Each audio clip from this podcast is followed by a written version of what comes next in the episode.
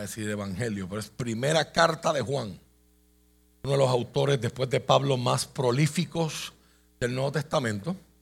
Juan escribió el evangelio que lleva su nombre, tres cartas pastorales y el libro que conocemos como Apocalipsis o el libro de las revelaciones. Acompáñeme a la primera carta de Juan, en el capítulo 2. Versos del 12 al 14.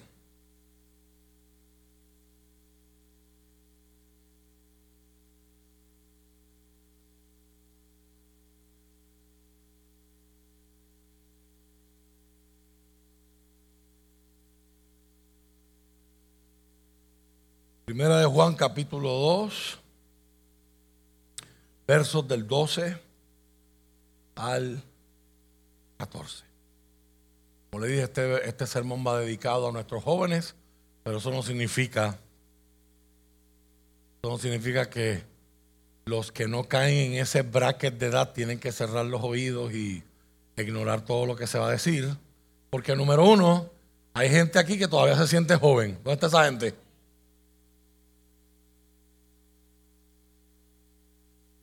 Yo les di la oportunidad. Esta palabra nos va a hablar a todos como congregación. Pero hoy quiero honrar a la juventud de nuestra iglesia, los adolescentes, y animarlos, al igual que animarlo usted. Estas palabras que vamos a leer hoy son palabras de consuelo son palabras de ánimo. Y, si usted, y si usted mira los títulos de lo que él ha estado diciendo antes, Juan empezó su carta con heavy hitting, hablando verdades contundentes, hablando verdades que confrontan, hablando verdades que invocan la reflexión y que pueden provocar que muchos de nosotros hagamos ouch en vez de amén. De hecho, si usted mira nada más el verso 11 que está antes, habla de aquel que dice que ama a Dios pero odia a la gente.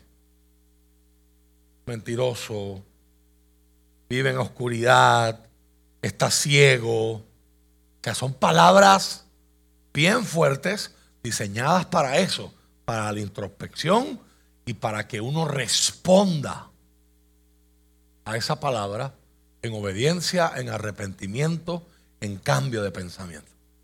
Y luego de enseñarnos esto, una de las razones por las que Juan escribe esta carta, la escribe para dar ánimo a la gente en medio de la persecución y la escribe específicamente para vacunar la iglesia en contra de falsas enseñanzas que estaban corriendo en la última mitad del primer siglo de la era cristiana. Amén. Ese es el contexto de la carta. Leemos la palabra del Señor en el nombre del Padre, del Hijo y del Espíritu Santo. Amén. Les escribo a ustedes que son hijos de Dios porque sus pecados han sido perdonados por medio de Jesús. Les escribo a ustedes, los que son maduros en la fe, porque conocen a Cristo, quien existe desde el principio. Les escribo a ustedes, a los que son jóvenes en la fe, porque han ganado la batalla contra el maligno. Les escribo a ustedes, que son hijos de Dios, porque conocen al Padre. Les escribo a ustedes, los que son maduros en la fe, porque conocen a Cristo quien existe desde el principio. Les he escrito a ustedes, los jóvenes, porque son fuertes, la palabra de Dios vive en sus corazones y han ganado la batalla contra el maligno. Permítame leer esos mismos versos en la nueva versión internacional, la nueva traducción viviente, que es la que utilizamos aquí por la ventaja que nos provee de ser un español bien parecido al que nosotros hablamos todos los días, es una traducción que se considera en el mundo bíblico como una paráfrasis. en vez de ir a qué decía el original, los traductores descifran el original, pero luego lo parafrasean para que usted y yo podamos entender. Y a veces en ese parafrasear se pueden perder detalles importantes. Así que compare con lo que escuchó con lo que ahora dice la nueva versión internacional. les escribo a ustedes, queridos hijos, porque sus pecados han sido perdonados por el nombre de Cristo. Les escribo a ustedes, padres, como dice el original en griego, porque han conocido al que es desde el principio. Les escribo a ustedes, jóvenes, porque han vencido al maligno. Les escribo a ustedes, queridos hijos, porque han conocido al Padre. Les he escrito a ustedes, padres, porque han conocido al que es desde el principio. Les he escrito a ustedes, jóvenes, porque son fuertes y la palabra de Dios permanece en ustedes y han vencido al maligno. Les he escrito a ustedes, jóvenes, porque son fuertes y la palabra de Dios permanece en ustedes y han vencido al maligno. Padre, en el nombre de Jesús. Gracias por darnos la oportunidad hoy de estar vivos. Gracias por el privilegio que representa podernos acercar a ti en respuesta a todo lo que tú has hecho por nosotros. Hoy podemos amarte porque tú nos amaste primero. Nos va a enseñar Juan precisamente en carta como esta. Hoy nos acercamos a ti, necesitados, sedientos, cansados, contentos, tristes, enojados, desanimados, como estamos, Señor. Sin caretas, sin disfraces. Hoy nos abrimos a ti y nos abrimos a la escritura, como hablamos la última vez que estuvimos reunidos reflexionando en el Salmo 22 como estamos, Señor. En autenticidad nos acercamos, porque estamos convencidos que en ti encontramos misericordia y gracia para el oportuno socorro, como dice Hebreos 4:16. Señor, en el nombre de Jesús, hoy te pedimos que nos des iluminación de tu palabra, ilumine nuestras mentes y podamos entender tu palabra podamos entender sus implicaciones para nuestra vida. Podamos entender, Señor, tu mensaje y que se cree en nuestra vida por tu gracia, por tu espíritu. Convicción de que esta es la verdad. Como se les hablaba anoche a nuestros jóvenes. La verdad, tu verdad. Señor, por último pido que en nuestra vida recibamos por tu gracia la determinación y la valentía para alinear nuestras vidas, pensamientos, decisiones, palabras, actitudes, con las convicciones que tu palabra nos invita a crear en nuestra vida. Señor, marca a tu pueblo, bendice a tu pueblo, anima a tu pueblo, consuela a tu pueblo, que era la intención original de este discípulo amado, que hoy nos escribe y nos habla a nosotros también. Úsame, Señor, para tu gloria. Gracias por tu misericordia y tu gracia. Qué gran honor servir a mis hermanos a través de la predicación y la enseñanza de tu palabra en el nombre de Jesús. Amén. Amén.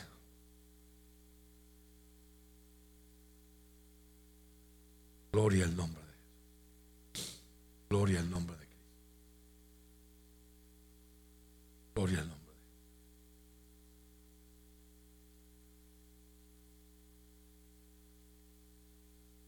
Hoy quiero hablarles bajo el tema fuertes. Fuertes.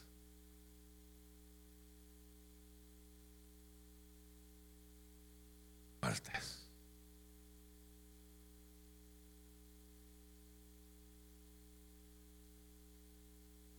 Alguien dijo una vez que no sabes cuán fuerte tú eres hasta que ser fuerte es la única opción que te queda.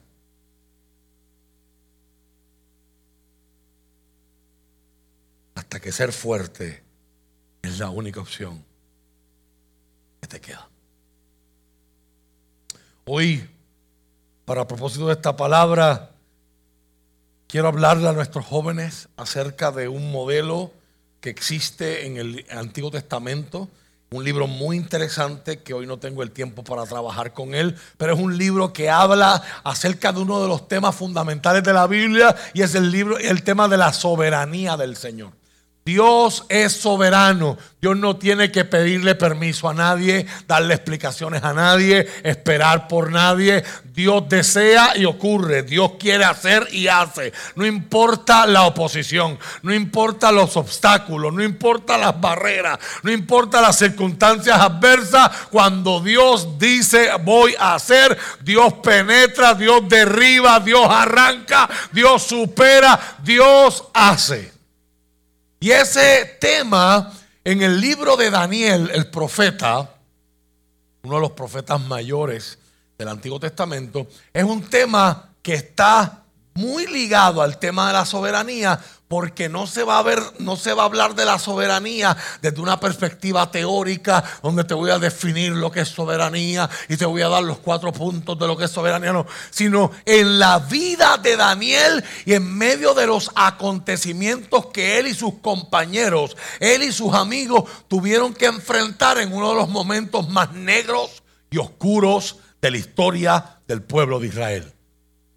El pueblo de Judá, de ahí ese momento en la historia es que empezamos a hablar de los judíos en vez de hablar de los israelitas, porque ya los israelitas desaparecieron.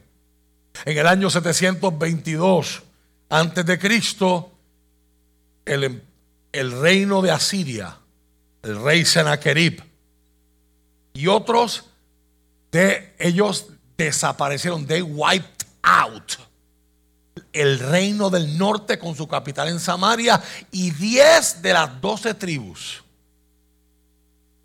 de Israel desaparecieron en el sentido de que tuvieron que salir huyendo por la guerra, convertirse en refugiados en otras naciones y allá se insertaron, allá se mezclaron, allá hicieron vidas y por lo tanto la las costumbres, el lenguaje, las tradiciones que habían tenido sus papás y sus abuelos se amalgamaron, se mezclaron o quizás se reemplazaron completamente y desaparecieron al ellos meterse en Persia, al ellos meterse en lo que más tarde sería Roma, en lo que sería Italia, en cualquiera de las naciones vecinas, Siria, Fenicia, diferentes naciones a las que los israelitas huyeron.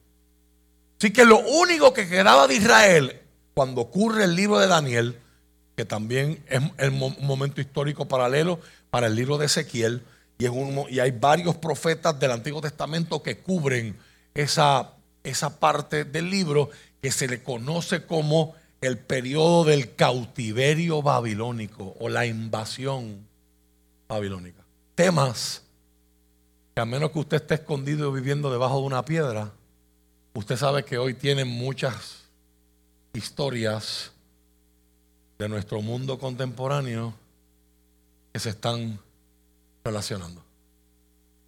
Donde le vamos para el tercer mes de una invasión que decían los expertos en guerra que por la por el poderío militar de Rusia se supone que hubiese durado unas cuantas semanas. Y ya vamos para el tercer mes. Y esta semana la trama se complica porque otro país vecino de Rusia acaba de levantar la mano y decir, queremos hacer lo que Rusia no quiere que Ucrania haga, meterse en la OTAN. Ese país es Finlandia. Y los rusos respondieron otra vez con la amenaza de, de botón nuclear. So, vivimos en tiempos que podemos encontrar unos paralelos bien interesantes en la Biblia y en la Escritura. Nadie aquí está vivo para recordar lo que es una invasión. Aunque en nuestro país y en nuestra historia hemos sufrido dos veces ese mismo proceso. Hace 500 años con los españoles y hace poco, más de 100 años, con los norteamericanos independientemente de cómo, por la ideología política de cada cual, cada cual interprete ese dato.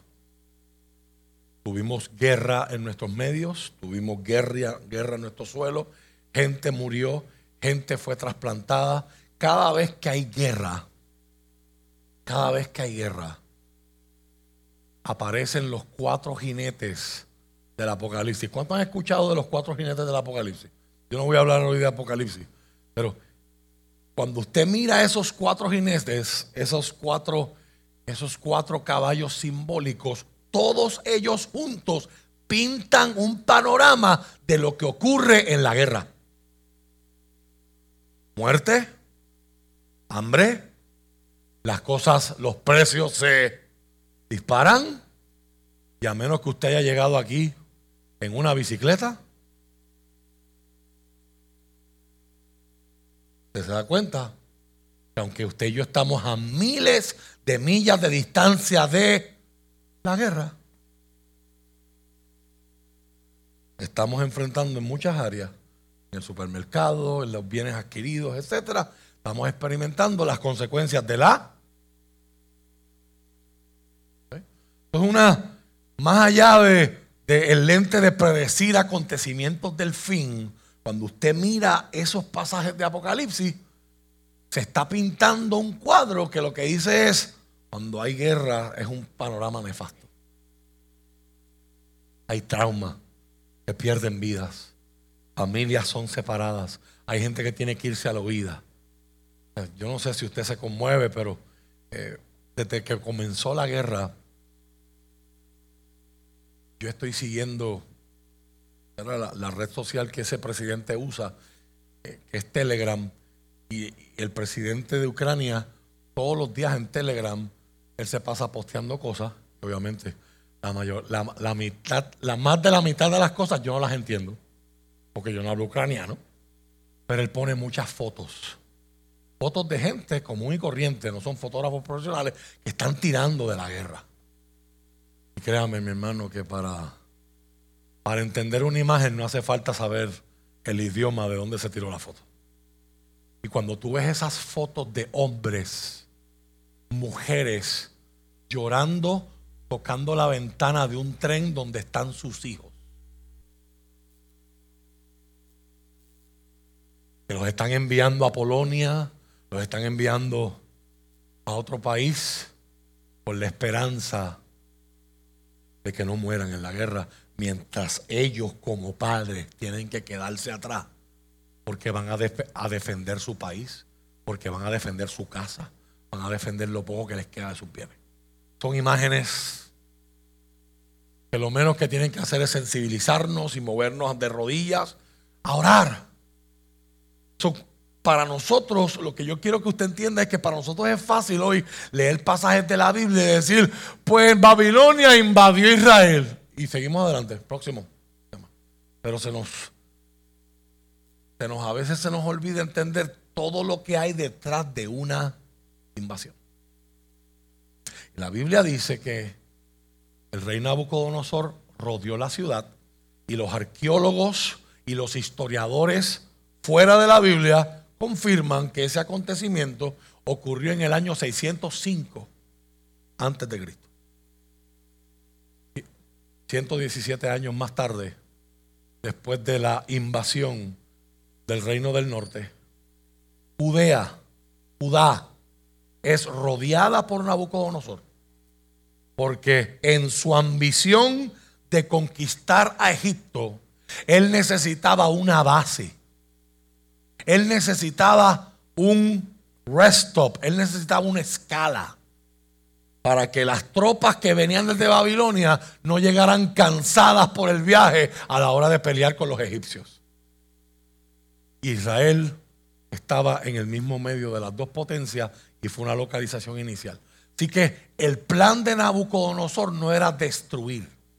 El plan de Nabucodonosor fue estrangular a través de una estrategia militar que se conoce en inglés como siege.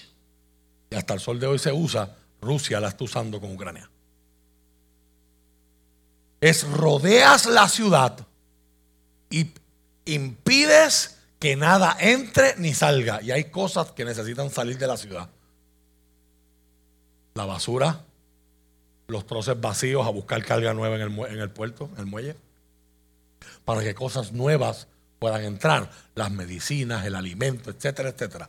Con esa estrategia militar, que es una estrategia más psicológica que otra cosa, tú vas estrangulando la ciudad, porque en el tiempo bíblico la mayoría de la gente vivía en el campo. Solamente la clase alta privilegiada que estaban relacionadas al gobierno o a la milicia vivían dentro de las murallas de las ciudades. Pero en tiempos de guerra, por la, por la, la virtud de la hospitalidad, las puertas se abrían y se permitía que los que vivían en el campo ahora durmieran y estuvieran viviendo en la ciudad. Y una ciudad que fue diseñada y planificada para quizás tener tres mil personas dentro de momento tiene 50 mil personas dentro, 30 mil personas dentro. Y no hay cómo sacar la basura. Y se acaba la comida en Walmart, en Ralph y en Econo. Y se acaban las medicinas. Y empiezan las enfermedades. Y te cortaron el agua. Porque esa estrategia incluye llenar los ríos con bolsas de arena para que el agua no entre a la ciudad. O te cortaron el agua y te cortaron todos los suministros y esperas a que la gente allá adentro se vuelva loca. Y cuando el hambre, la enfermedad empiezan a desesperar la gente, se olvidan las, redes, las, leyes sociales, se olvida la generosidad, se olvida la solidaridad. La gente empieza a matarse, a comerse unos a otros por un plato de comida y cuando estás en ese caos interno con el enemigo, el enemigo afuera, el gobernante no tiene otra opción que levantar bandera blanca y decir, Vamos a negociar la rendición. La Biblia dice que el rey que está reinando en ese tiempo en la historia era un rey llamado Joaquín y él abre las puertas de la ciudad y se rinde y Nabucodonosor entra y delante de todo el pueblo que estaba allí mata a sus dos hijos en el acto. Era un mensaje simbólico y a la vez contundente. Se acabó la dinastía de hijos que reemplazan reyes para que la monarquía continúe. Ahora hay un cambio de gobierno. Ahora yo soy el rey de Israel. Ahora, Nabucodonosor emplea una táctica o una estrategia que es bien interesante y que es bien importante que hoy los jóvenes de esta iglesia y todos aquí la veamos porque todos por igual estamos luchando todos los días en contra de esa corriente.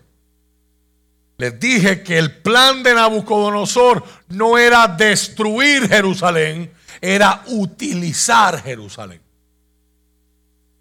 ¿Cuántos de ustedes han conocido gente o han sido traicionados por gente que no te querían por ti, te querían utilizar?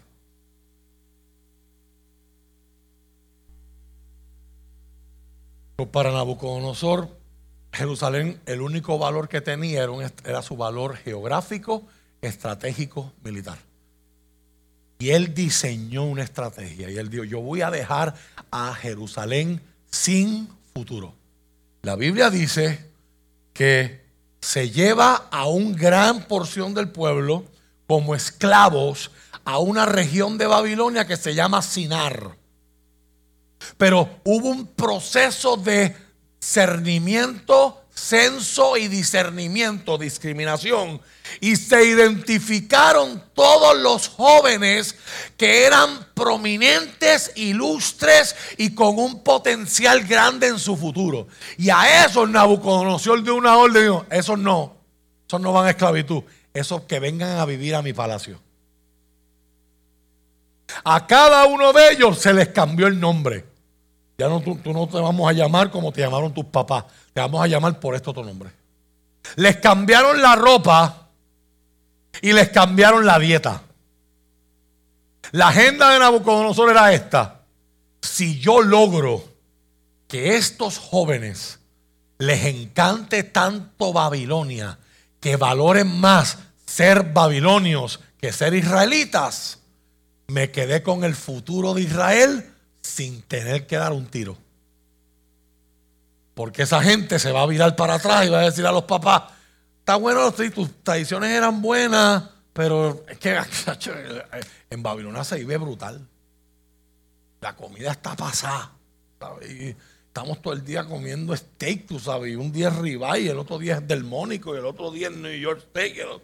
¿Cuántos tienen hambre? A mí me está empezando a dar.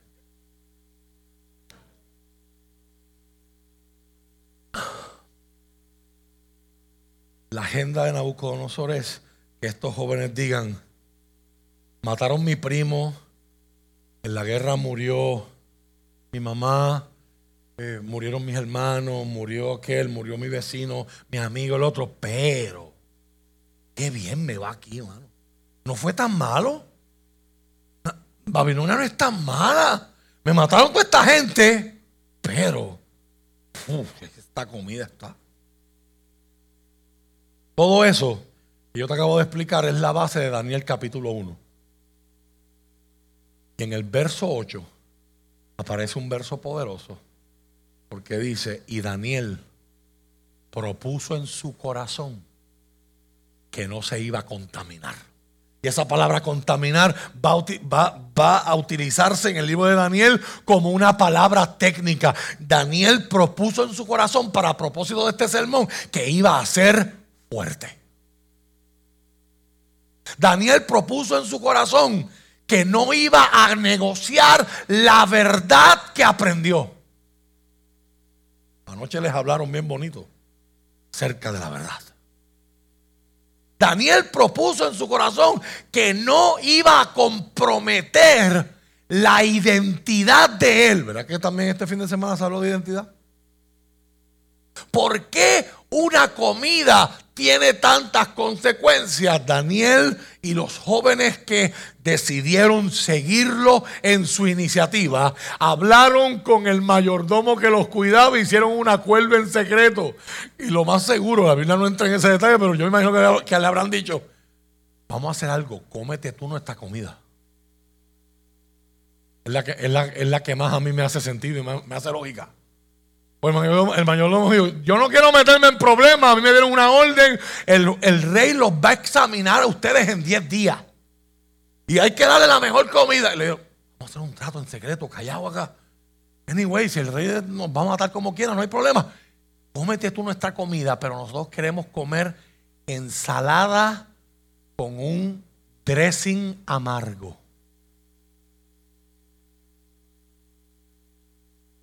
Mi, admiración y mi respeto a todos los que cambian un steak por una ensalada. Algún día yo, yo espero ser tan fuerte y tener esa firmeza que ustedes tienen. Yo no estoy donde quiero estar, yo voy de camino.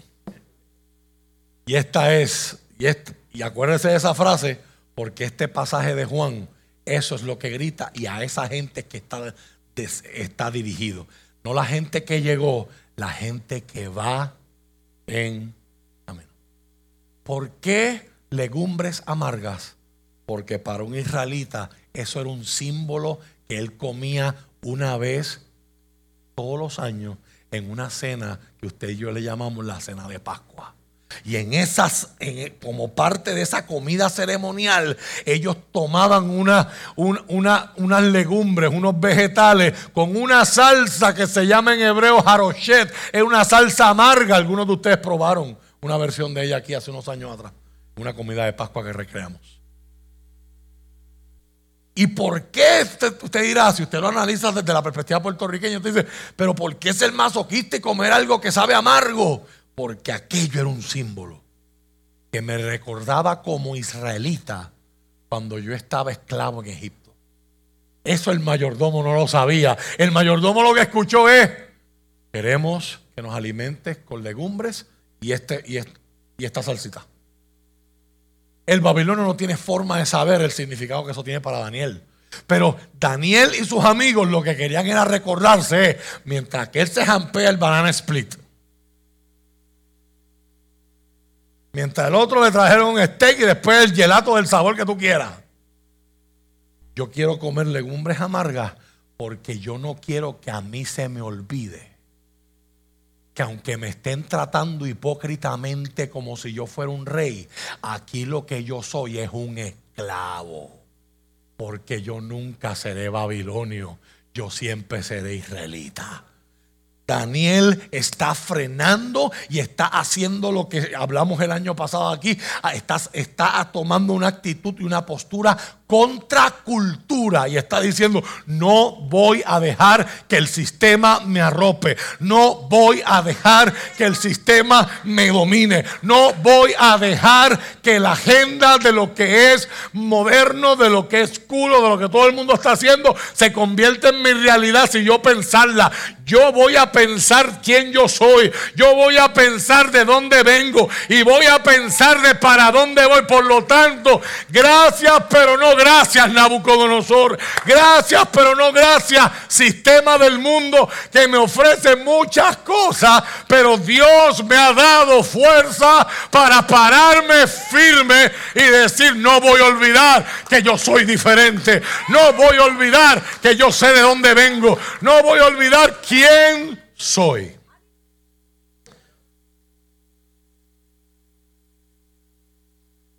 Ken Witzma escribe y dice, una de las maneras en las que venimos a conocer a Dios es en medio de la adversidad.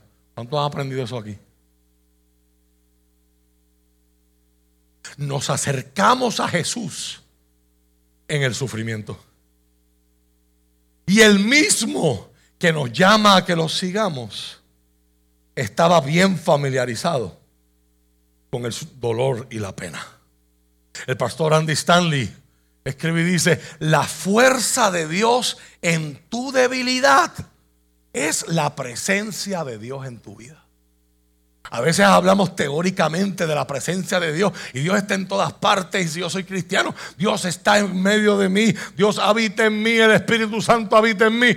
Pero ¿cómo se ve eso de forma práctica? Me encantó esta definición de Andy Stanley. Porque muchos de ustedes aunque son jóvenes en edad, muchos de ustedes tenemos en común que hemos tenido que soportar, superar, resistir momentos de dolor. ¿Habrá alguien aquí que nunca haya sufrido en su vida? Para ponerlo en una vitrina. y admirarlo en museo. Muchos de ustedes se van a graduar las próximas semanas. Es importante que recuerdes esto, querido. No es lo que logras, es lo que superas. Max Lucado, uno de mis autores preferidos, dice, le servimos a un Dios que dice, que aun cuando estamos bajo presión y, y sentimos que nada está saliendo bien, Él nos está esperando para abrazarnos, sea que triunfemos o fracasemos. Wendell y Mary dice, Dios siempre estará ahí con nosotros y nos dará la fuerza para enfrentarnos a las dificultades de la vida. Y Erwin Lutzer dice, un Dios fiel no espera que tú hagas lo que tú no eres capaz de hacer. Él te suple la fuerza necesaria.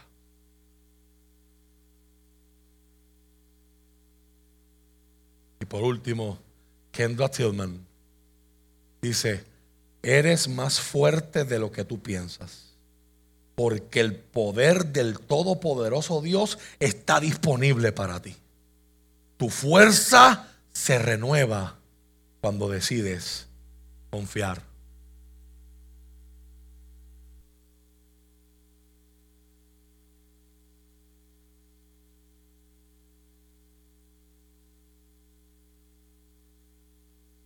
Cuando yo era adolescente, recuerdo haber visto, siempre me gustaron, siempre me encantan las películas que tienen que ver con acción, especialmente con artes marciales. Y hubo una, hoy le llamarían saga, hoy hubo una serie de películas que se llamaban The Best of the Best. No sé cuántos de los ochentosos y noventosos, pues, las recordarán conmigo. En Best of the Best Dos, por primera vez, yo escuché la siguiente expresión acerca de lo que es valentía. Y uno de los personajes de la historia le dice a un niño en la película, valentía, ser valiente no es que no tienes miedo. Ser valiente es hacer lo correcto aún. Presencia Juan escribe, les escribo a ustedes, queridos hijos, porque sus pecados han sido perdonados por el nombre de Cristo. Les escribo a ustedes, padres, porque han conocido al que es desde el principio. Les escribo a ustedes, jóvenes, porque han vencido al maligno.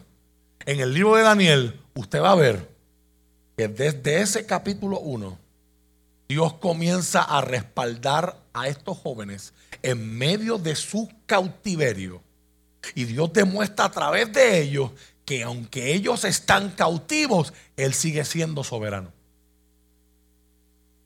No tengo tiempo para entrar en los detalles, ¿verdad? Del libro que está poderoso. Pero les dije que el compromiso era que les daban buena comida y en 10 días el rey personalmente los iba a examinar. La Biblia dice que cuando llegó el turno de Daniel y sus amigos, el rey los encontró diez veces más lindos, diez veces más inteligentes y diez veces en mejor estado de salud que todos los demás que habían estado comiendo las comidas del rey. Y los terminó poniendo de esclavos, los terminó poniendo en posiciones clave del gabinete, sin haber donado a las campañas políticas.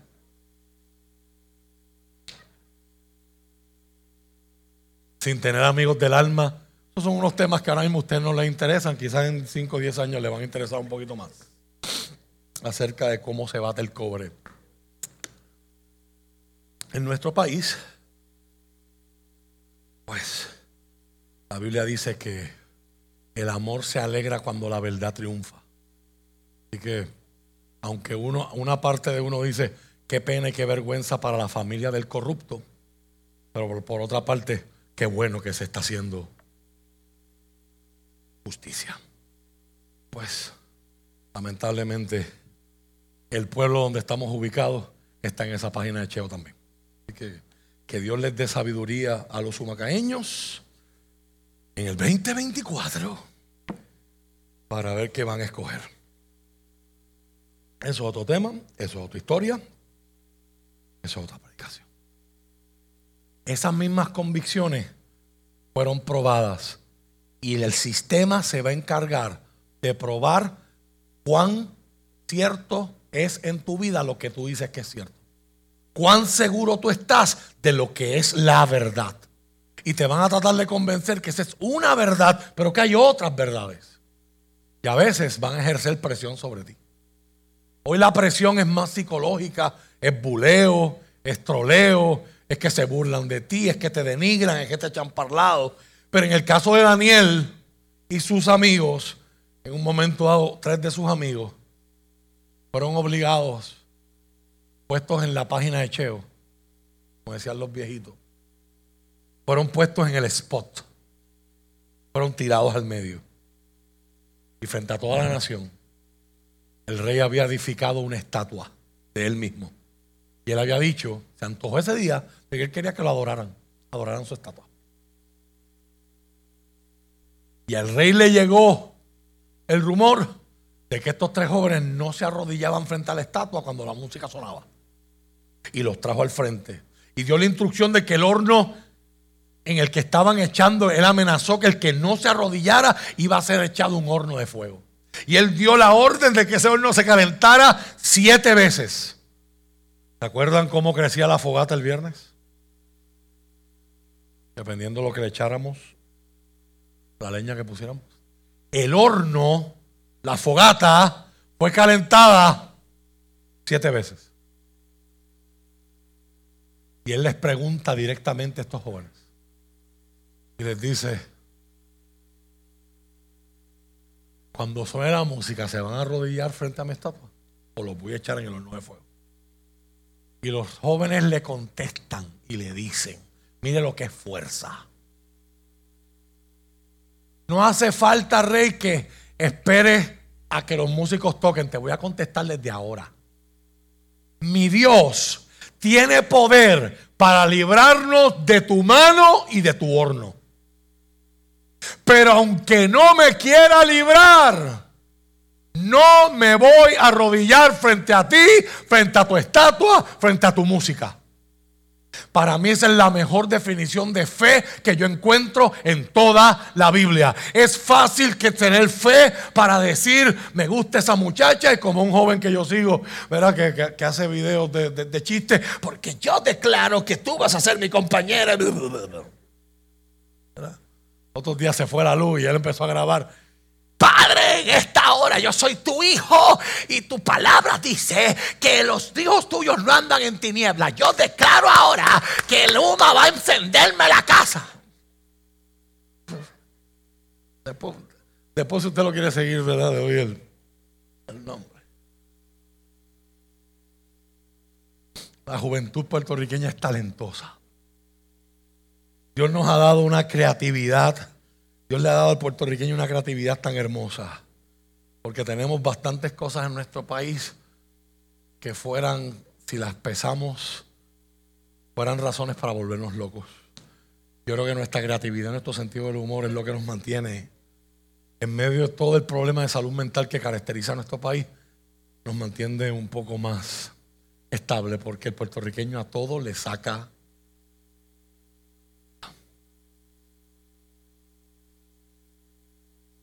Es fácil tener fe cuando uno dice, voy a darle mi seguro social al, al dealer del carro, Señor, y yo creo que ese carro me lo van a aprobar. Y es fácil tener fe cuando uno está pidiendo cosas para uno que a uno le convienen.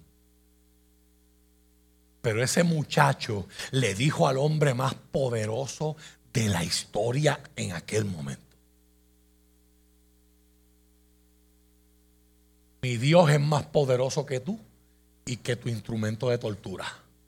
Y si no quiere hacer lo que yo estoy convencido que Él puede hacer, que es librarme de la muerte, como quiera, prefiero morir antes de fallarle a Él.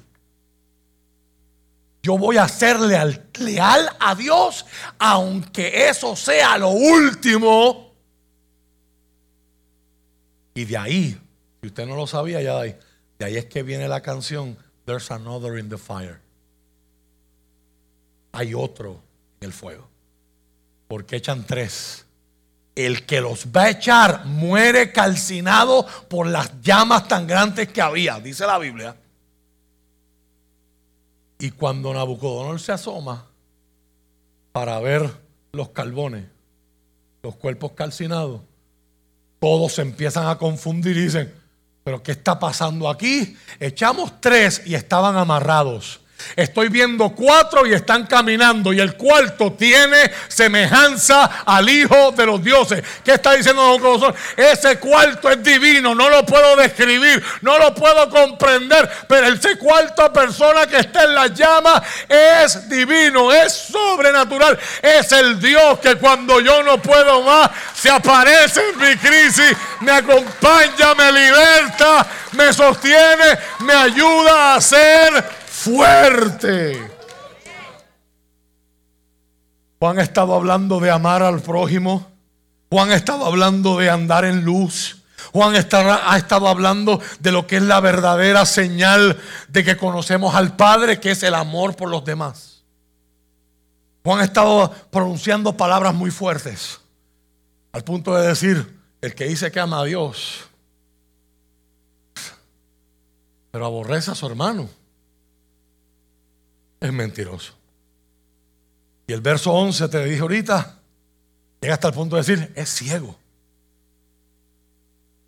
¿Cómo usted se va a sentir cuando se pronuncia una palabra como esa? En el tiempo donde Juan está escribiendo lo que Juan escribió, el pastor de esa iglesia,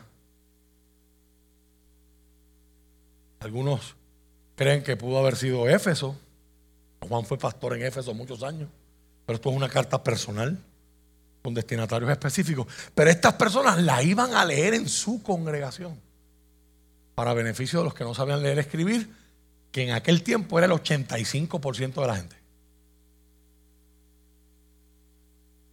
¿Usted se imagina cuántas el silencio sepulcral de reflexión, como a veces, muchas veces pasa aquí? Hay gente que dice, pues no voy a decir amén, pero voy a decir ouch. Cuando la palabra nos confronta y la palabra desnuda mi realidad, yo digo, wow, yo estoy mal, yo estoy haciendo esto. Este, este, soy yo. ¿Quién le dijo a él? Hay muchos aquí que se han hecho esa pregunta, ¿verdad? ¿Quién le dijo a él? Y por si acaso alguien tiene la duda, yo tengo muchas cosas bien productivas que hacer en mi semana que no tienen que ver con averiguar tu vida.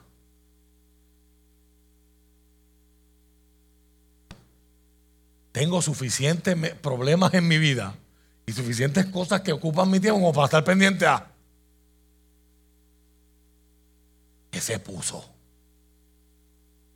qué se hizo, a dónde fue, qué le pasó.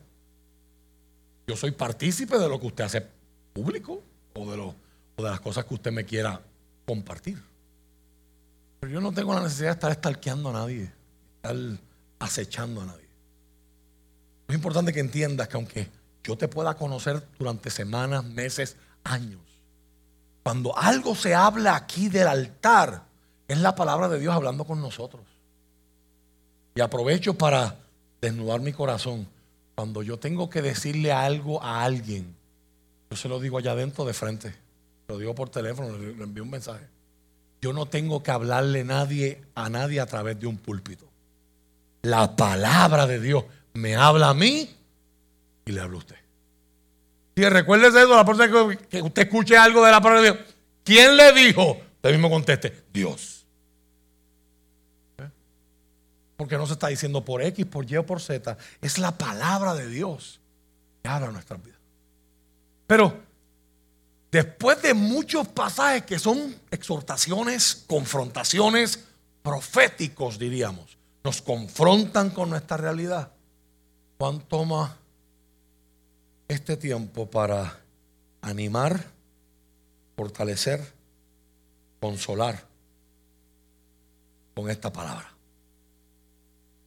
Ha habido debate durante años en, cuanto al griego original, se llama el griego coiné, de a quiénes Juan le está escribiendo.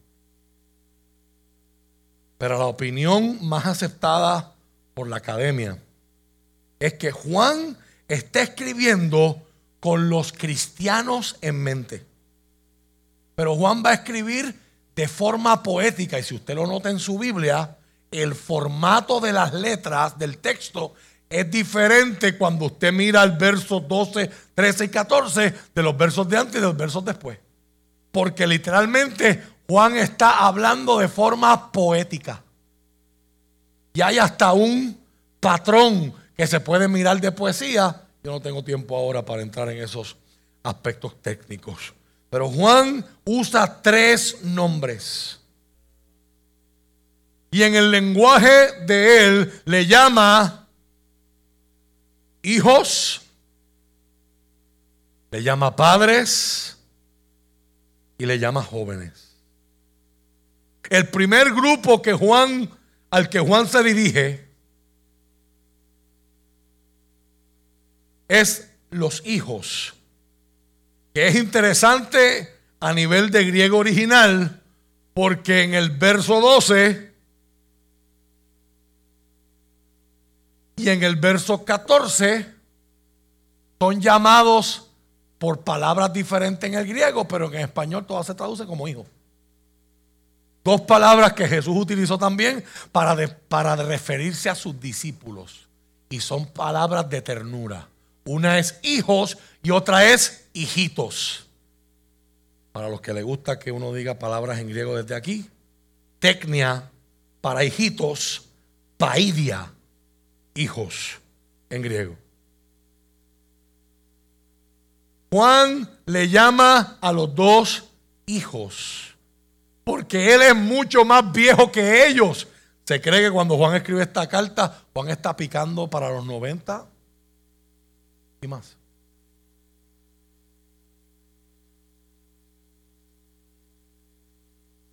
Y porque es un término del Evangelio que enfatiza la frescura y la humanidad, la humildad de su fe y su dependencia en el Padre los hijitos, si son abandonados por sus padres, quedan indefensos y quedan en peligro.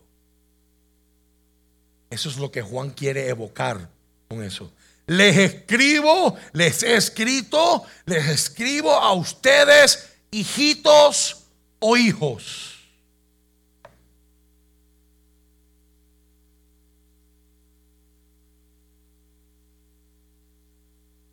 porque sus pecados han sido perdonados por el nombre de Cristo. Verso 12.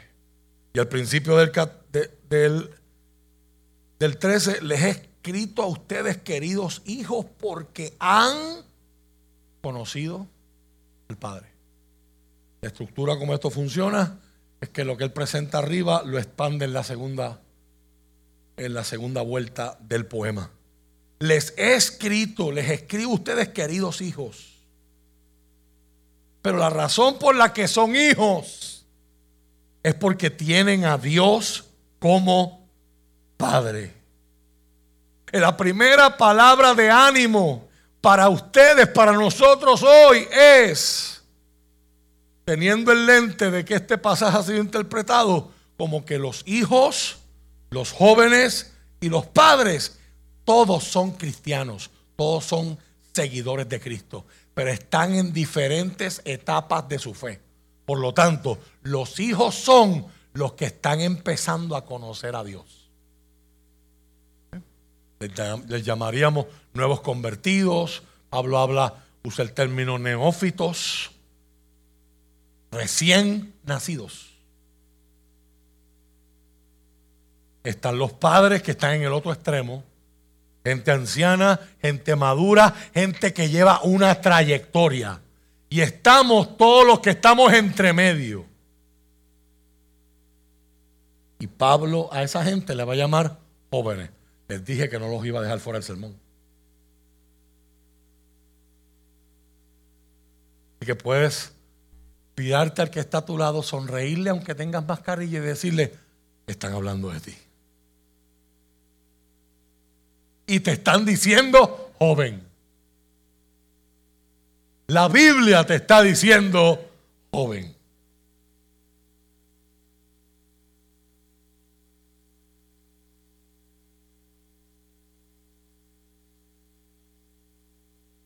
Para cerrar, Juan quiere darle ánimo a esos que están empezando en los caminos del Señor, pero en el tiempo que Juan escribe, ser cristiano no es fácil. Los matan, los persiguen, los discriminan. Entonces Juan quiere consolarlo y darle ánimo y decirle, hijitos, una palabra que Jesús utilizó con sus discípulos, hablando de cercanía. Si hay una necesidad que todos tenemos, es la necesidad de un padre. Ya preparándonos para celebrar ese día en el mes de junio. Y cuán grandes vacíos hay en la vida y lagunas hay en la vida de tanta gente precisamente por la ausencia de un Y Juan consuela y anima a estos recién nacidos, a esta gente que está tierna en su fe. Todavía no tienen mucha sabiduría, no tienen mucho conocimiento, no se saben muchos textos bíblicos, ni muchas historias bíblicas. Quizás saben más letras de Bad que de las letras de Hilton o Maverick.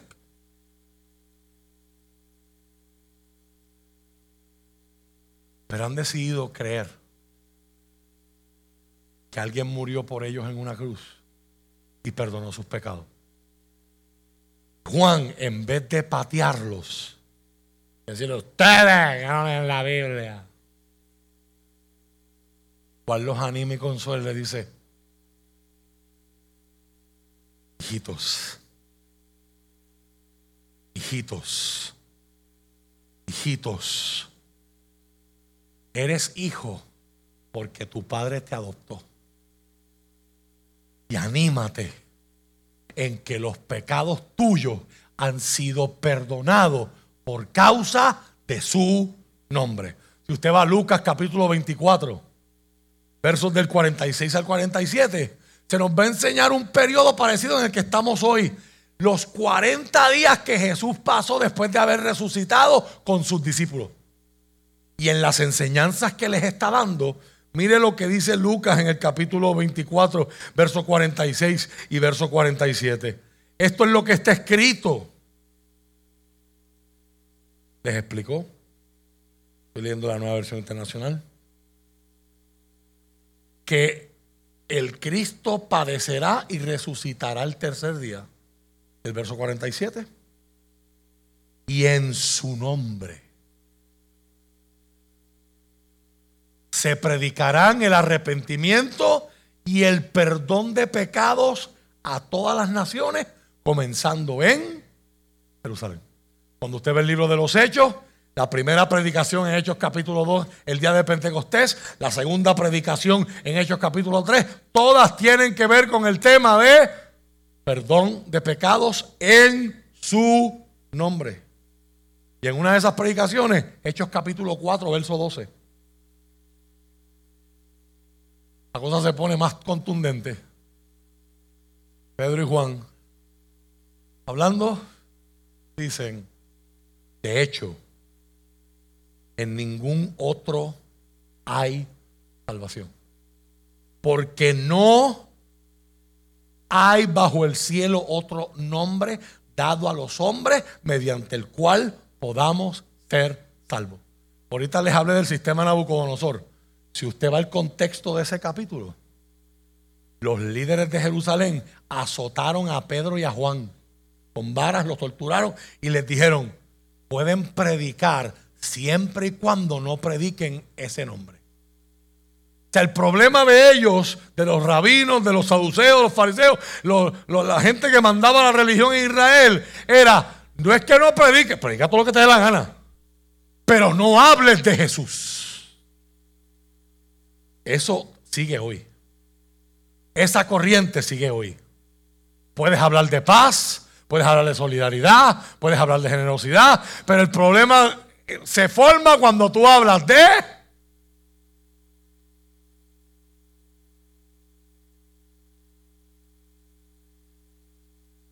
Jesús le dijo a sus discípulos, el mundo a mí me odia y a ustedes los va a odiar también. La palabra que utilizó en Reina Valera es aborrecer. Yo le doy asco al sistema.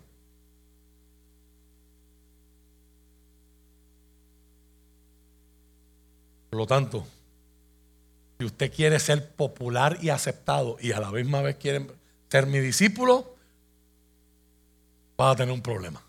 En algún momento vas a tener que decidir, o le sirves a Dios, o le sirves a las riquezas, o le sirves a Dios o a la comodidad, a Dios o la popularidad. no hay otro nombre en el que podamos ser salvos. Les escribo, hijitos, porque los pecados de ustedes fueron perdonados porque ustedes acamparon dos días en la iglesia. Los pecados de ustedes fueron perdonados porque te vestiste lindo y, y viniste al culto los domingos. Los pecados de ustedes fueron perdonados porque diste una buena ofrenda o hiciste un buen acto de servicio para alguien que no te podía pagar para atrás. No, eh, hijitos, te escribo para fortalecerte. Tienes un padre que te ama, tienes un padre que te entiende, tienes un padre que te cubre, tienes un padre que te levanta y tienes un padre que ha decidido perdonarte, pero no es por tus méritos, no es por tus acciones, no es porque tú te lo mereces, es porque sobre tu vida hay invocado un nombre, un nombre que sigue teniendo poder. No importa lo que hayas hecho, amigo que me ves. No importa lo que hayas hecho. Amigo que nos estás visitando hoy, nos estás honrando con tu visita o que regresas después de habernos visitado una vez anterior. El poder no está en tus acciones. El poder de salvación está en un solo nombre es en Jesús.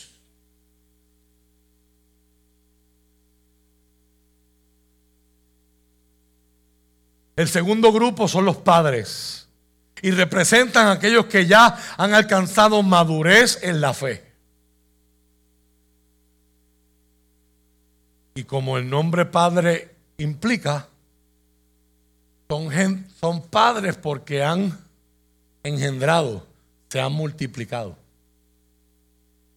Cada creyente debería orar y pedirle al Señor que le dé la oportunidad de hablarle a otro y de traer a otro a los caminos de Cristo. Que alguien, al igual que yo creí, porque alguien me enseñó que en Jesús hay perdón de pecado, que yo se lo puedo enseñar a otros también. Y cuando alguien viene a la fe por causa de mi testimonio, mi guianza y mi servicio, yo me convierto en padre espiritual. Yo engendré una nueva vida. Es Dios el que lo hace. Pero la Biblia reconoce a aquellos que testifican, que proclaman, que evangelizan, que comparten tu fe. ¿Cuándo fue la última vez que tú compartiste tu fe con alguien? ¿Cuándo fue la última vez que le hablaste de Jesús a alguien? Todos tenemos gente cerca que está dolida, que está sufriendo, que tiene necesidad. Y esa gente necesita a Jesús. Quizás no necesitan tu traducción de la Biblia. Quizás no les va a gustar tu iglesia, porque para cada persona hay una iglesia. Y Dios ha sido tan, tan misericordioso que en Puerto Rico esto es como Baskin Robin, hay 31 sabores. Para el que se pone y para el que no se pone. Para el que hace y para el que deshace. Para todos hay una iglesia. importante que entiendas, querido hermano de la iglesia Nuevo Justo, cuando usted va a compartir su fe, usted está compartiendo a Jesús. No es renuevo justo. Si la gente nos quiere visitar y te quiere visitar por lo que están viendo en ti, gloria a Dios, será un placer conocerlos y servirles. Pero esto no se trata de, necesitamos más gente. Esto no se trata de proselitismo y reclutamiento. le dejamos eso al ejército. Se trata de que el mundo necesita a Jesús. A quien tenemos que hablar no es, no es que mi pastor Rafael Torres, no, no, no, no. No es que la Biblia que usamos, no, no es que los músicos, no, no es que el ambiente. Jesús. Que conozcan a Jesús. Una vez que comiencen a seguir a Jesús, Jesús los dirigirá en cuáles son sus próximos pasos. Les escribo a ustedes, padres. Y lo que Juan reconoce en ellos, en el verso 13, porque han conocido al que es desde el principio. ¿De qué está hablando Juan? Juan está hablando de permanencia.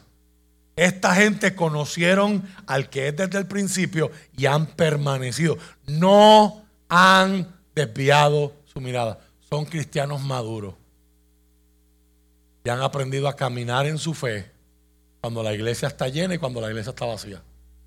Cuando todos los quieren o cuando nadie los quiere. Cuando tienen fuerzas o cuando sienten que no tienen fuerzas. Cuando tienen ánimo o cuando no tienen deseos ni ánimo. Cuando la música les gusta y cuando no les huelen ni las azucenas. Esos son los padres. La gente que aprendió a caminar aunque nadie me profetice. Aunque nadie venga a hablarme de parte de Dios, yo voy a seguir caminando. Aunque hay un culto y yo sienta que no se me pararon los pelos, yo estaba acostumbrado a que siempre se me pararan los pelos, y hoy no se me pararon, ¿qué pasa? De momento hace un clic en la cabeza y el Espíritu Santo te revela que tú no caminas por pelos parados, que tú caminas por la palabra. Y si se habló la palabra y la palabra fue explicada y la palabra ha estado ungida y tú la absorbiste, aunque no haya habido ningún así, te dice el Señor, recibiste una palabra profética que te sostiene. Aunque no hayas danzado, aunque no hayas corrido, aunque no hayas tenido visiones, aunque no haya ocurrido nada sobrenatural, los padres, los maduros aprenden a caminar por lo que dice la palabra de Dios. Me sienta como me sienta yo estoy, en, yo estoy en la iglesia por Cristo y no por la gente. qué, qué bonito cuando me quieren y me apoyan y me siento acompañado, pero aún si me sintiera solo, la gente no es la razón por la que yo estoy en la iglesia, es por Cristo. Y que si le hice un trabajo a alguien y no me pagó, es por Cristo. Si le presté cinco pesos y no, todavía no me lo han pagado, me han pasado dos meses, es por Cristo. ¿Alguien quiere testificar?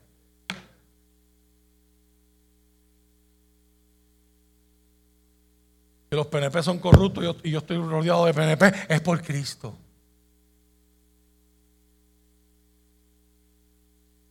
Si no estoy de acuerdo con la opinión de aquel o como dice el otro lo que el otro hace, es por Cristo. Les escribo a ustedes, padres, porque han conocido al que es desde el principio. Eso nos recuerda al Evangelio de Juan capítulo 1. En el principio era Él, el mismo autor conectando sus mismas ideas, citándose él mismo. En el verso 14, les he escrito a ustedes padres porque han conocido desde el principio. Quiero que notes algo.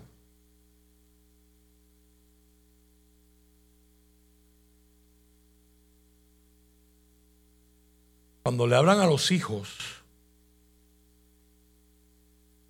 al principio, Juan les dice, les escribo a ustedes, queridos hijos, porque sus pecados han sido perdonados por el nombre de Cristo, su nombre. Pero la segunda vez que les escribe, dice, les escribo hijos porque han conocido al Padre. ¿Lo viste? ha habido una progresión, ha habido un avance, ha habido un crecimiento. Acuérdese esto, porque una de las últimas palabras y una última de las series que vamos a enseñar este año es crecimiento. Terminamos consagración hace unas semanas atrás. De aquí a dos semanas empiezo con el libro de Job y tampoco termine el libro de Job. Y esta serie que vamos a hacer sobre el sufrimiento, comenzamos con la serie de comunión. Consagración, comunión, compromiso Crecimiento. Son las cuatro palabras importantes por las que estamos reflexionando este año 2022. Pero notaste que a los padres le dicen lo mismo arriba y le dicen lo mismo abajo. ¿Por qué? Porque no cambió. ¿Será que esta gente no ha crecido? No, es que ellos ya alcanzaron madurez. Y el que está y el que alcanzó madurez no necesita palabras nuevas todo el tiempo el que, alcanzó madurez no necesita 20 mensajitos de un devocional para sentirse, ay, Dios me habló. Yo te digo, quizás no muchos de nosotros estamos ahí. La mayoría de nosotros estamos en el tercer grupo.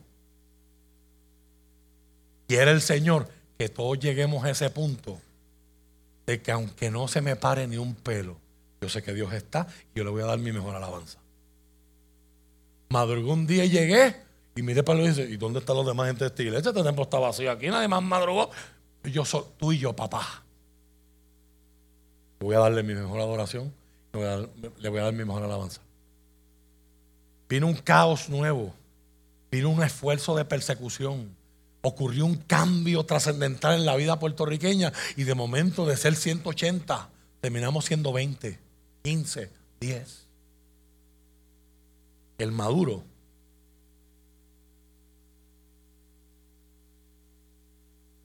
como adoré cuando éramos X, voy a seguir adorando y sirviendo ahora que somos ¿qué?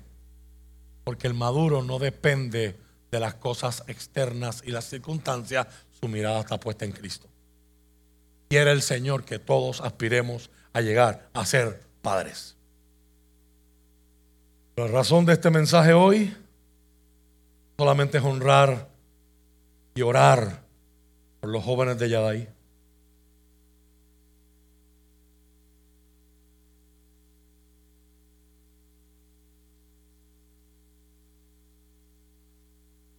A los que sus líderes tenían una parte muy hermosa que el tiempo no les dio para hacerlo en el campamento. Y ojalá que en algún futuro cercano y próximo sí se pueda dar. Hoy les honramos. Hoy damos gracias a Dios por sus vidas. Y hoy la palabra dice, les escribo a ustedes jóvenes. Ya se supone que todos hayan entendido que somos todos aquí la mayoría de los que estamos aquí. Les escribo a ustedes jóvenes, ¿por qué? Mira esa expresión. Dígame si esa expresión no confunde. Porque uno sabe que hemos cometido errores. Hay cosas que Dios quiere que yo haga y yo no las estoy haciendo.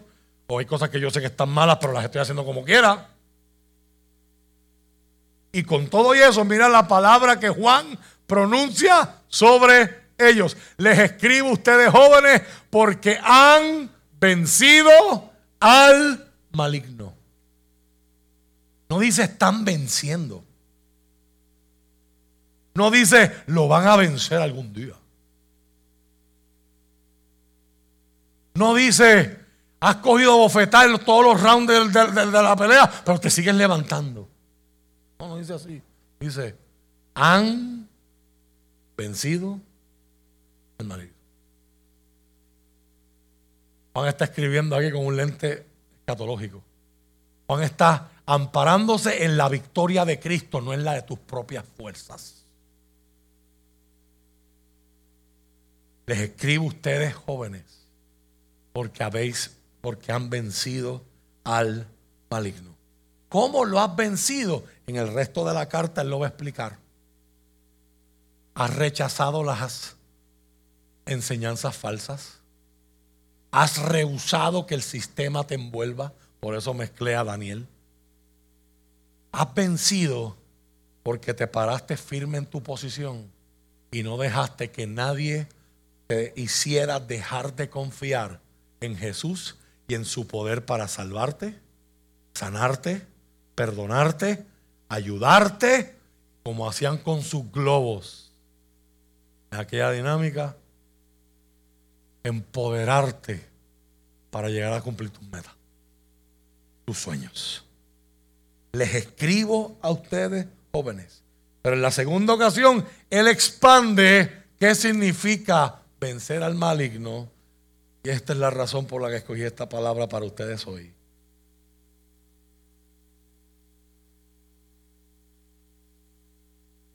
Mientras que los padres deben ser firmes, constantes.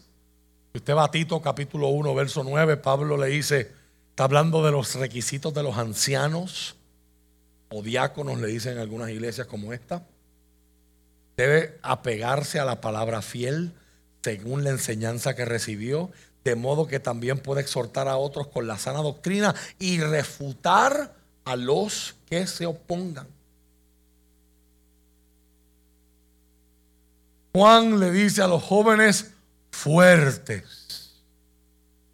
Esa es su característica más grande. La fuerza, el dinamismo y la energía de la juventud. Les escribo a ustedes jóvenes porque son fuertes. Luego nos dice, ¿de dónde viene esa fuerza? Ellos son fuertes porque hacen ejercicios raros en CrossFit. Ellos son fuertes porque tienen un montón de líneas aquí.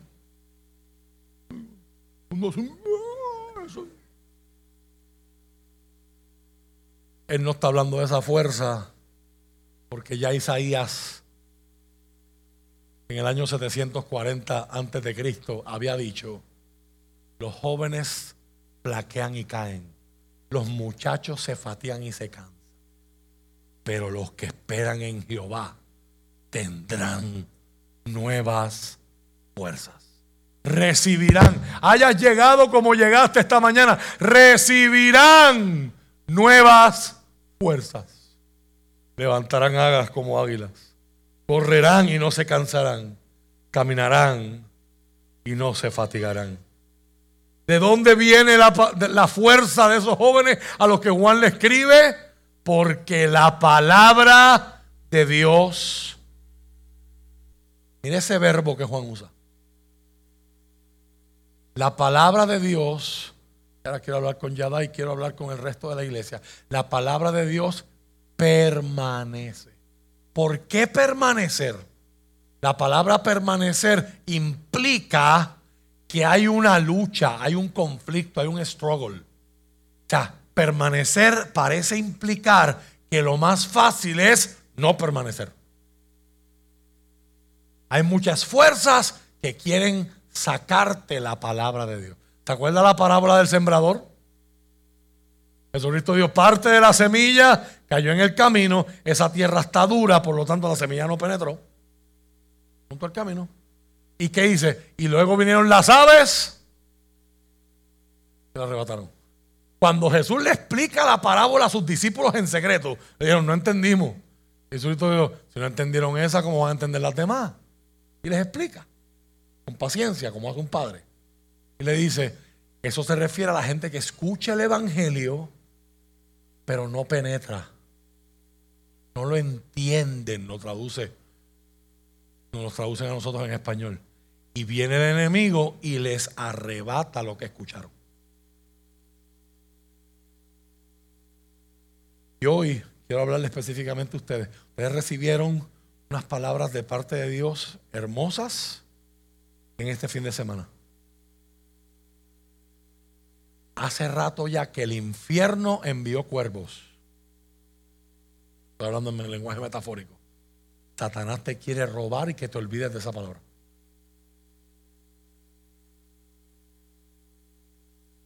Ustedes son fuertes porque la palabra de Dios permanece. ¿Qué es? Satanás me la quiere robar, pero yo la recuerdo. Hoy yo los reto. Yo no sé si ustedes tienen journals, si ustedes tienen diarios, escriben, yo les invito, sean las notas, en un file de notas en el celular, en algún papel, escribe aquello que vas a recordar o que recuerdas que fue significativo, que aprendiste, que te llamó la atención. No tienes que poner las palabras exactas.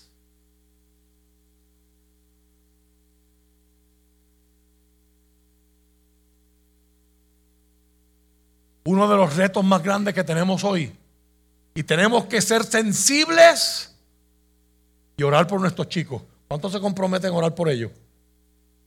Esa mano la está viendo el cielo. Tómelo en serio. Todos aquí tenemos un enemigo que se llama entretenimiento. El entretenimiento no es malo, hace falta en dosis apropiadas. Porque sin entretenimiento nos fundimos, nos quemamos. Pero ¿cuál es el problema? Que hoy día el mundo ha producido una cultura de entretenimiento. Que terminas una serie en Netflix y el mismo Netflix te da tres opciones. ¿Cuál de las tres vas a ver ahora? Y si tú no le das a nada, Él la escoge por ti y te empieza a poner. Todo está diseñado para que usted se quede ahí. De ahí que hay que entender este, este principio de sabiduría. El entretenimiento es el enemigo de la productividad. Tú no vas a lograr nada en tu vida si siempre estás entretenido. Y esa es la agenda de Satanás para los cristianos.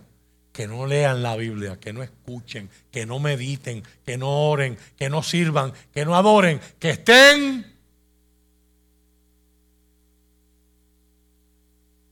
Y si eso es difícil para usted, ¿cuán difícil usted cree que es para ellos?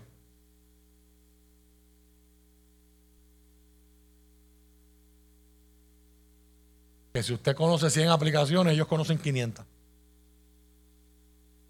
Usted está en una red social y ellos están en 10. Todo el tiempo. Las bolitas rojas están apareciendo. Y si ustedes son como yo, que no puedo ver ni una bolita roja. No sé, quizás tendré un diagnóstico de OCD. Obsessive Compulsive Disorder. Tengo que apagarle las notificaciones a las aplicaciones que sé que no son esenciales. Porque si yo veo una bolita roja, no tiene idea. Predicándoles a ustedes he visto varias ahí. Tengo que chequear. Giselle les puede contar. Vamos a acabar, vamos a acabar el culto el domingo y por fin me monto en la guagua ella va manejando, ella sabe que esos primeros minutos me puede decir lo que quiera decirme. Yo estoy leyendo mensajes, testimonios, peticiones, quejas, problemas, situaciones de la gente, respondiendo a la gente. Y en esas bolitas rojas se nos pueden ir horas, ¿sí o no? Por lo tanto, para, para que la palabra permanezca en mí, yo tengo que hacer un plan. No lo puedo dejar, no lo puedo dejar a la aventura a ver cómo sale. Porque si yo no tengo una agenda, el sistema se va, a, a encargar de llenar mi agenda con entretenimiento y no voy a lograr. Y aquí es donde la gente a veces sobreespiritualiza el asunto aprender un, idioma nuevo en Duolingo, eh, desarrollar, aprender a tocar un instrumento viendo YouTube. Hay mil cosas productivas que uno puede hacer si uno se pone su mente en el lugar correcto. Pero si dejo que solo mi mente sea entretenida, así me quieren los poderes del mundo. Me quieren tonto, ignorante y fácil de manipular. Y Daniel propuso en su corazón, ah, yo voy a leer noticias. Ah, cuando me dice el gobierno que un dron vale 500 pesos, vamos a leer.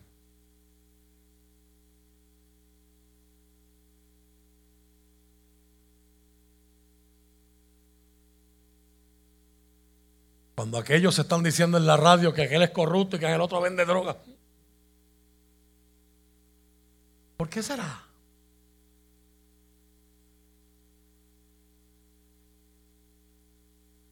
Yo los reto, jóvenes de Yaday. Si usted no lo ha hecho todavía, bájenme, bájense la, la aplicación de YouVersion, la aplicación de la Biblia. Y búsquese un plan de lectura.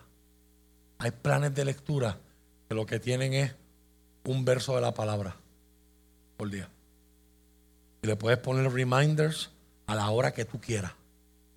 El celular te va a decir, recuerda que tienes que leer tu plan de lectura. Jóvenes, les escribo porque son fuertes. Porque han logrado que la palabra permanezca en ustedes. La circunstancia te va a querer robar la palabra. Dios se está tardando. No está ocurriendo nada. Testificaba nuestra hermana Marga en sus redes en esta semana. Estoy haciendo y no me sale. Estoy...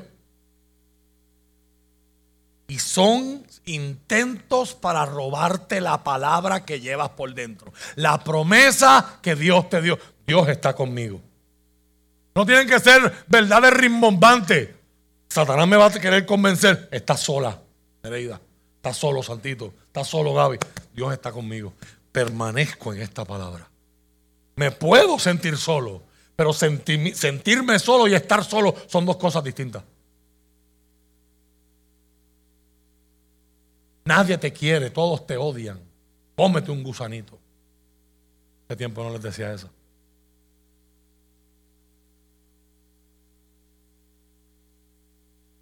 Ustedes son fuertes porque la palabra de Dios permanece en ustedes y han vencido al maligno. Estas tres grupos hablan de la vida cristiana. Yo me despido con estas palabras. La vida cristiana se trata del perdón el perdón de nuestros pecados a través de la sangre de Jesús que fue derramada en favor de usted y en favor mío. La vida cristiana se trata de relación, relación con nuestro Padre a través del conocimiento de Jesús. Pero la vida cristiana también se trata de pelear, de resistir, de ser fuerte. No es aparentar ser fuerte. Hay gente que ha confundido ser fuerte con no me van a ver llorar. No les voy a dar el gusto de que me vean triste. Eso no es. La vida cristiana es auténtica. Y cuando hay que llorar, se llora. Cuando hay que reír, se ríe. Ser fuerte significa no voy a negociar mis convicciones. No voy a olvidar. No voy a dejar que Satanás me robe lo que Dios me dijo.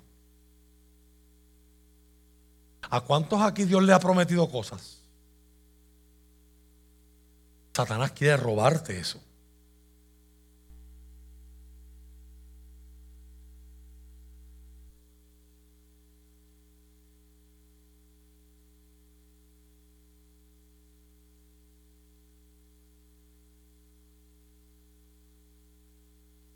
En Daniel capítulo 10, versos 18 y 19. Empecé hablando de Daniel termino de él. Fueron muriendo de todos los reyes poderosos, se fueron muriendo. Nabucodonosor se murió, el hijo se murió, llegó otro rey nuevo. Y, todo, ¿Y sabe quién seguía en donde estaba? Daniel. El profeta Isaías dice, buscarán los que tienen contienda contigo y no los vas a encontrar. La soberanía de Dios mantuvo a Daniel por causa de su fidelidad y por causa de su fuerza.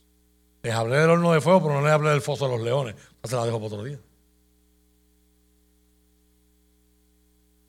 escenario tras escenario, adversidad tras adversidad. ¿Dónde estaba la fuerza de Daniel? No, no, a Daniel se levantó y le picó la cabeza a tres personas. No. La fuerza de Daniel estaba en que él permanecía en su posición y en su convicción independientemente de lo que cambiara a su alrededor. Yo termino con esta bendición final que Dios se la dio a Daniel y hoy yo se la quiero citar a ustedes. Capítulo 10, versos 18 y 19.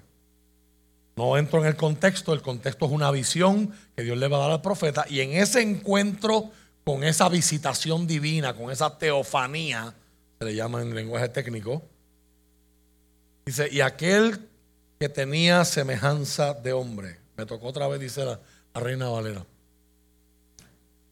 Me tocó otra vez, dice el verso 18 del capítulo 10 de Daniel, y me fortaleció. Y me dijo, muy amado, no temas, la paz sea contigo, esfuérzate y aliéntate. Sé fuerte y ten ánimo. Y mientras él me hablaba, recobré las fuerzas y dije, hable mi Señor porque me ha fortalecido. Mi, anhelo y mi deseo es que hoy, ah, pase eso con usted, que hoy pase esto conmigo. Que podamos decir, habla Señor conmigo, porque me ha fortalecido. El Dios que te dice, Esfuérzate. Esfuérzate. Esfuérzate. Sea valiente.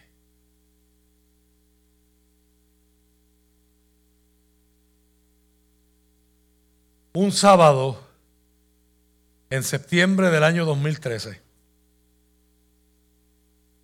uno de los ataques terroristas más sangrientos de la historia se llevó a cabo en un mall de gente adinerada en Nairobi, Kenia. Cuatro pistoleros, parte del grupo que estaba afiliado al entonces Al Qaeda, se llamaba Al Shabaab. Mataron 67 personas e hirieron a más de 200 en ese mall. Usted quizás no lo vio en televisión primetime nacional porque fue en África. Hubiese sido en Estados Unidos, hubiesen hablado dos meses de ese tiroteo.